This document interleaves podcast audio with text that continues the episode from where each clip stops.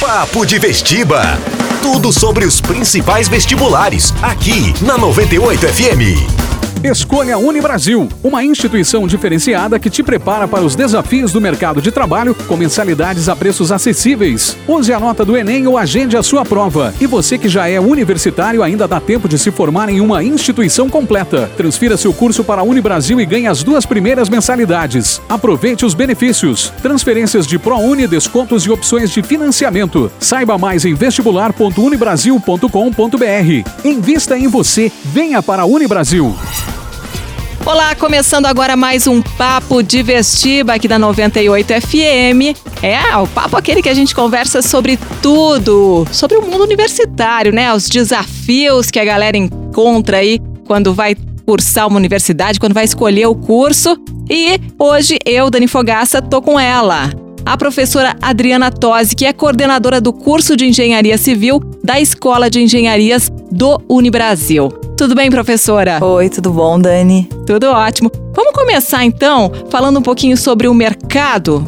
Como é que está hoje o mercado para quem pensa em cursar engenharias? Algum, algum tipo de engenharia, né, professora? Eu acho que como todos os mercados de todas as profissões, a gente está enfrentando aí um talvez uma ruptura, né? A gente está muito no início desse novo século ainda, então é, saímos de um de um século XX de revoluções industriais que trouxeram sim o progresso para a sociedade como um todo, mas as custas é, de muita extração, né? De, a, a gente como é que eu posso dizer, trabalhou muito recursos naturais, a gente extraiu muito recurso natural e agora a gente está um pouco sofrendo o impacto disso é, nesse novo século. Temos um desafio, né, que é continuar o progresso, mas de forma sustentável. Eu acho que talvez esse vai ser o norte de toda a busca de soluções que a gente vai ter, e não só da engenharia, eu acho que de todas as profissões. Temos uma revolução tecnológica, ao contrário do século passado, que tivemos uma revolução industrial, né? Então agora é uma revolução tecnológica.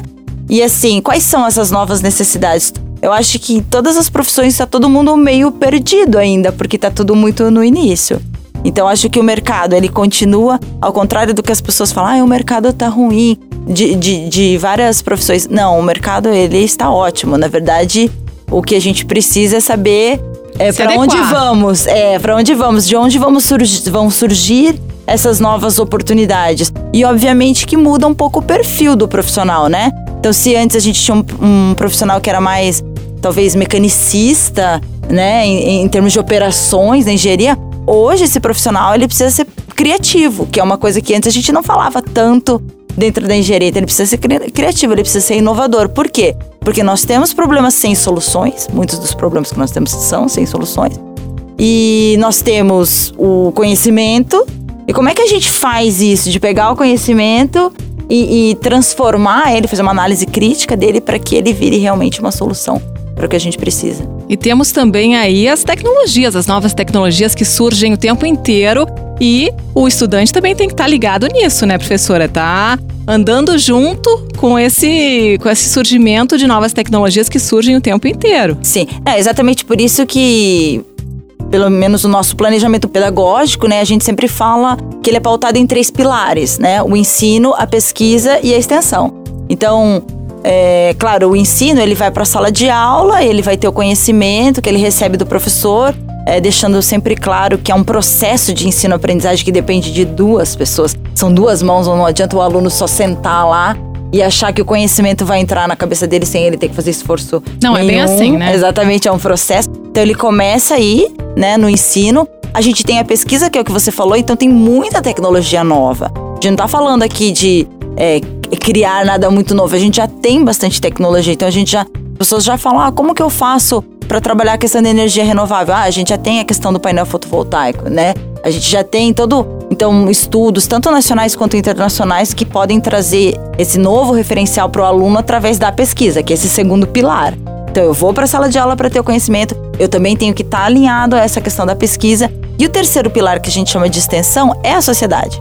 Então, como é que eu venho, pego esses dois, o conhecimento, a pesquisa, o que, que já existe, quer dizer, o que, que o cara lá no México tá fazendo e o que, que eu posso aproveitar desse trabalho que ele fez lá no México para trabalhar a sociedade, né? A sociedade que a gente vive aqui. Então, falar que Curitiba é diferente do interior do Paraná, que é diferente, de São Paulo, que é diferente, do Rio, que é diferente do México, enfim. Quer dizer, o desafio é saber lidar com esses pilares, assim. Exatamente. Saber lidar e saber aplicá-los. Como aplicá-los, é isso, Exatamente. professora? Eu acho que é trabalhar os três, né, de forma integrada.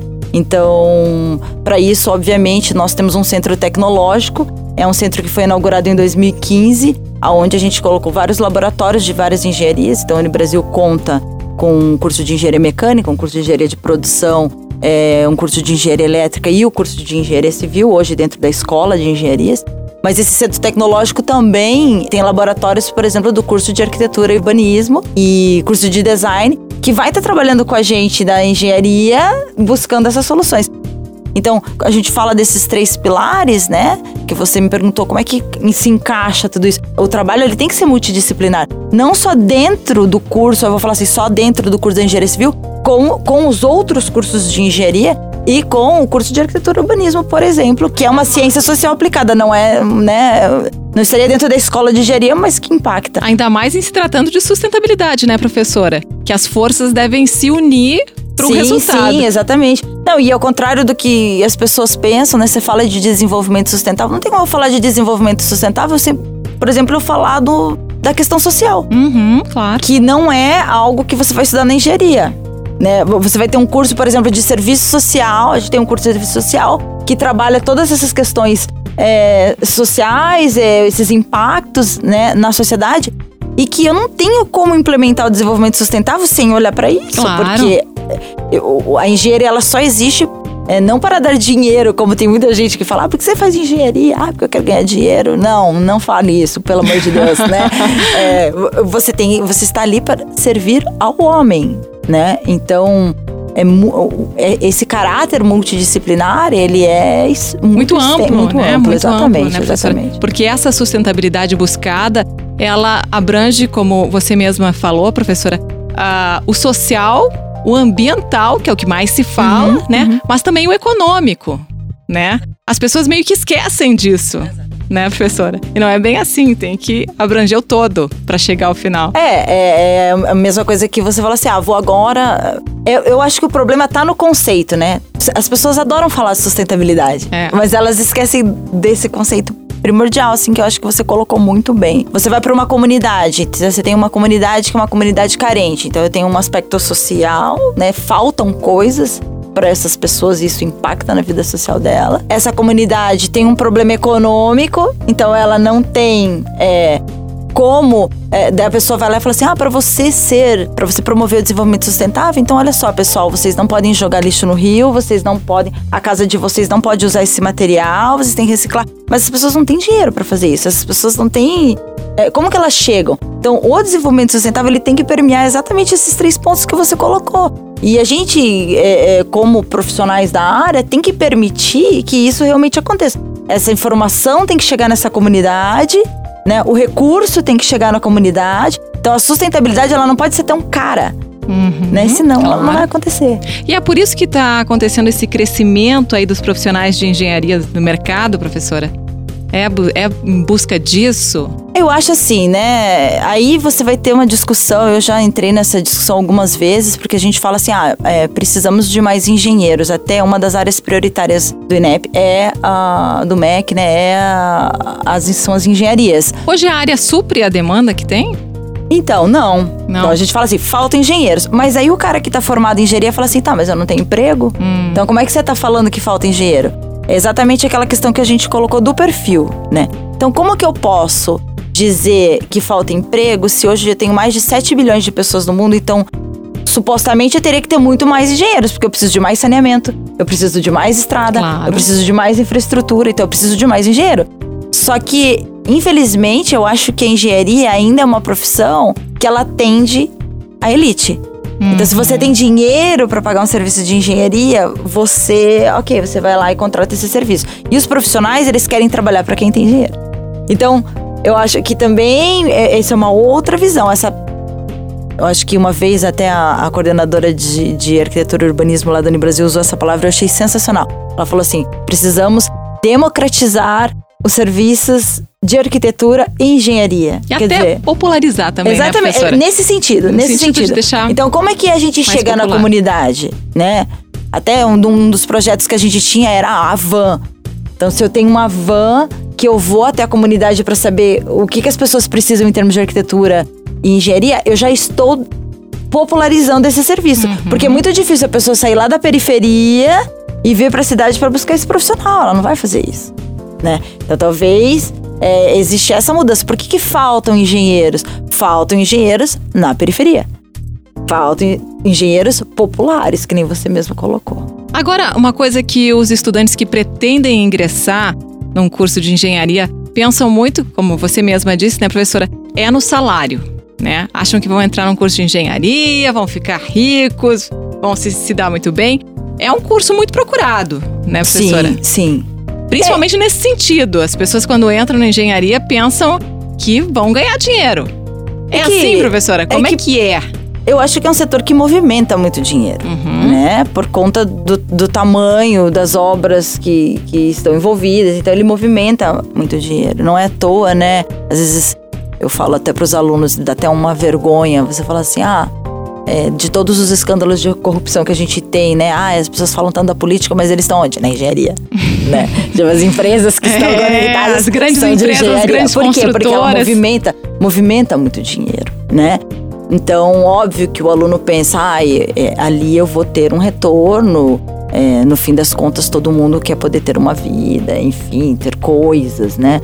E acha que a engenharia vai poder trazer isso. Eu acho que a engenharia pode trazer isso, sim. Eu acho Mas que é uma como? pro- Mas como, é professora? uma alcançar profissão bem sucesso? remunerada. Mas assim, precisa não.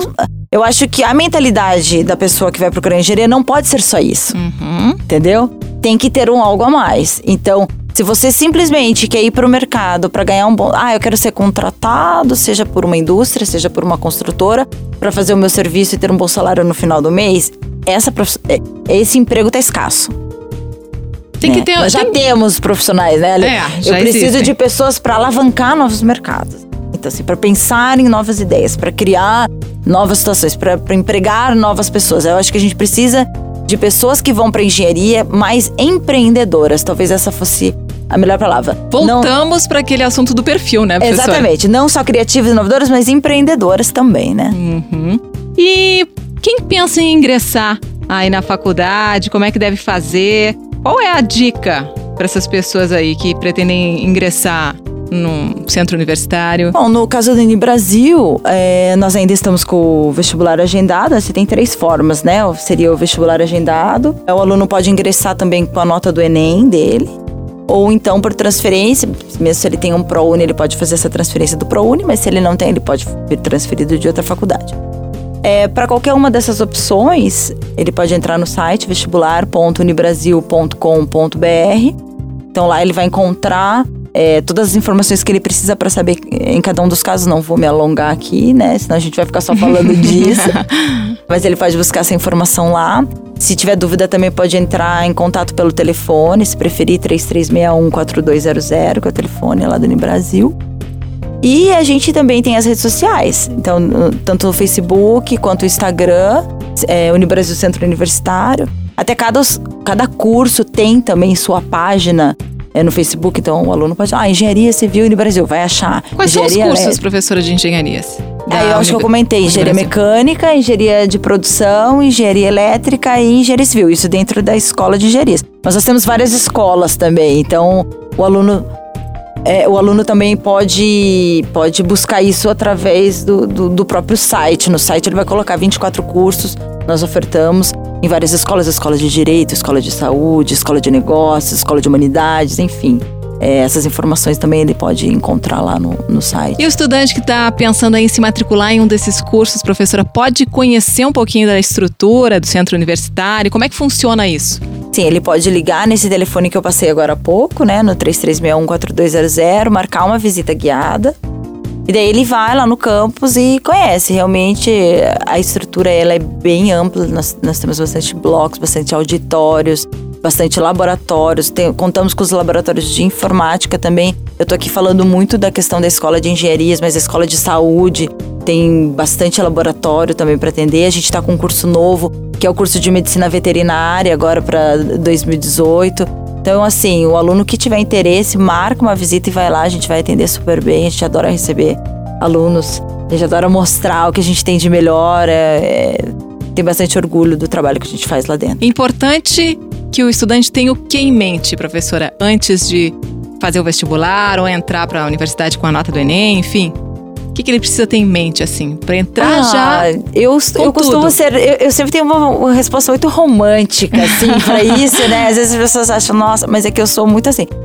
Eu acho que você tem que. É uma questão de propósito, sabe? Eu acho que a gente falou tanta coisa aqui hoje, né? Ah, a profissão se dá dinheiro, se não dá, mas o que, que precisa, qual que é o perfil. Mas eu acho que lá no fundo é uma questão de propósito, assim. Então, como que eu posso contribuir para melhorar o, lugar, o, local onde eu vivo. Se a pessoa tiver isso, entendeu? Ela vai se achar em alguma da escola, ela vai se achar em algum curso, mas mais importante, ela vai se achar no mundo, entendeu? Que eu acho que é o principal, assim. É, muito aluno fala, ah, eu não sei o que eu quero fazer da minha vida, ah, essa é a profissão que eu quero fazer da minha vida.